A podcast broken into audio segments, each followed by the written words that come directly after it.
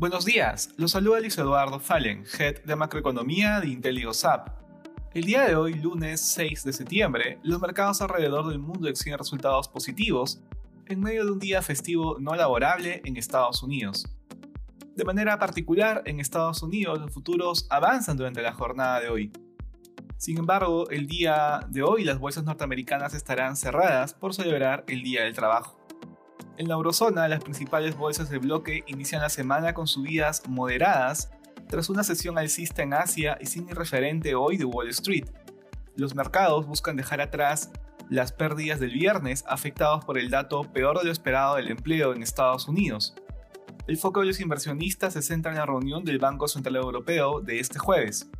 Los inversionistas estarán muy atentos a cualquier decisión de la autoridad monetaria o mensaje de Christine Lagarde sobre el ritmo al que se mantendrá el programa de compras de deuda de emergencia por la pandemia. En Asia, los índices de la región exhiben rendimientos positivos. La bolsa de Tokio extiende el buen tono desatado tras el anuncio del primer ministro de su renuncia a presentarse a la reelección como líder del partido gobernante. El Nikkei subió un 1.8 este lunes ante las expectativas de que el cambio de liderazgo en el partido gobernante conlleve a nuevos estímulos económicos. Respecto a commodities, los precios del oro y del cobre retroceden durante la jornada.